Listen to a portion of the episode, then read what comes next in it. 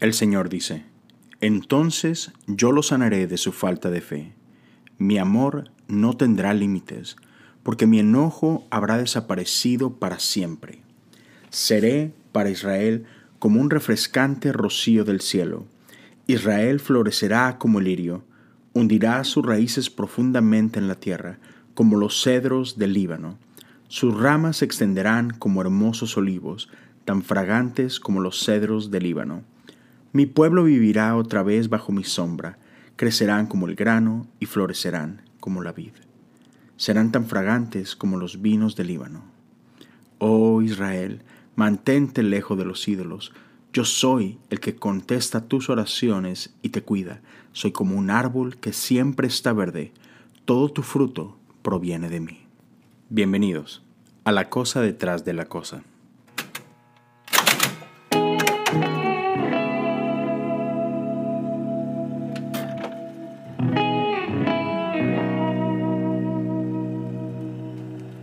Martin Lloyd Jones fue un pastor en Londres por allá de los años 30 a los años 60 y él contrastaba estos dos diferentes um, estilos de vida que puede presentar un cristiano o dos maneras de ver la vida de un cristiano.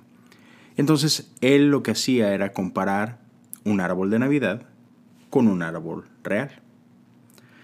Entonces, por un lado, tenemos el árbol navideño y tenemos todos en nuestra cabeza una idea de cómo debe de verse la vida de un cristiano. Entonces,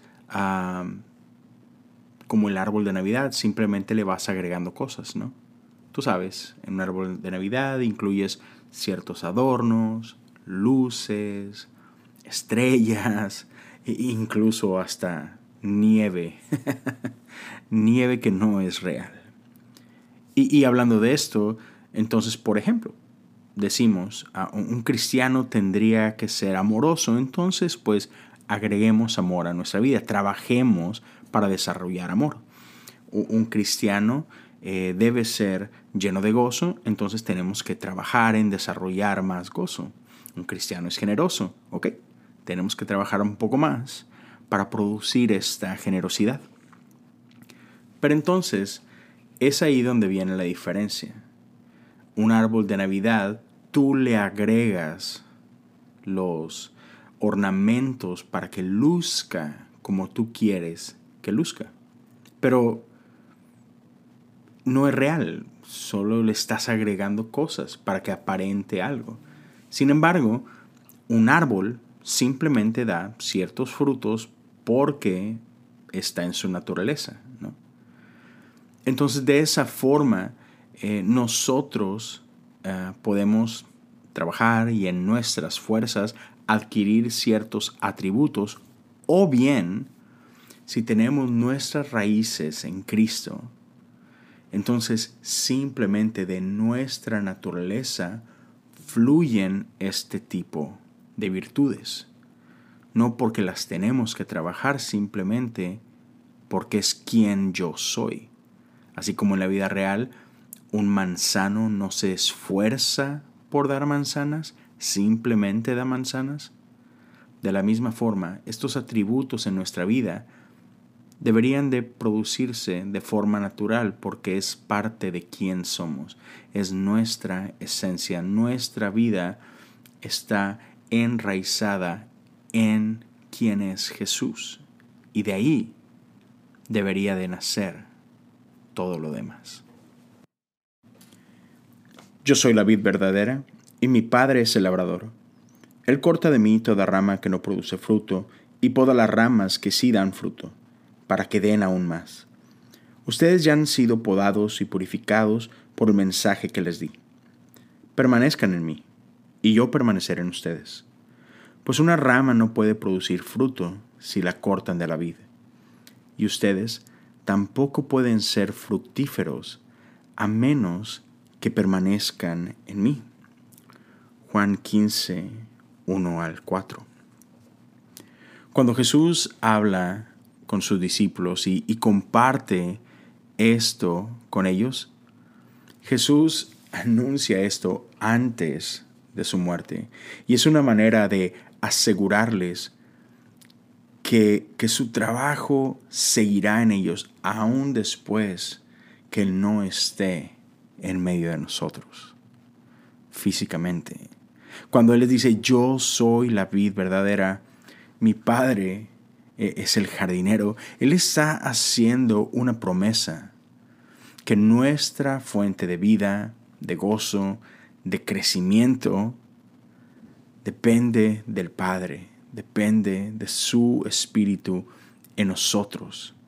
Y que si estamos nosotros en Él, podemos confiar que ese crecimiento siempre podemos experimentarlo.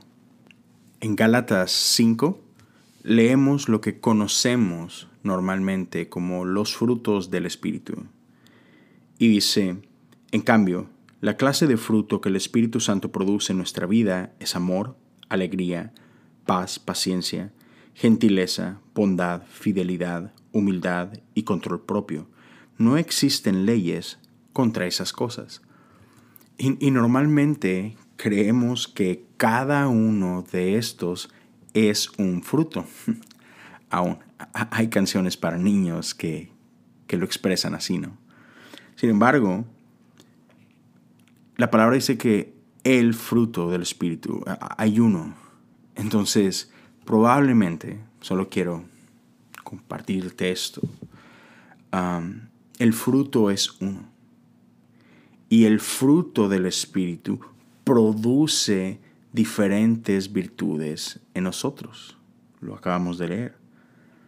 Amor, alegría, paz, paciencia, gentileza, bondad, fidelidad, humildad, control propio.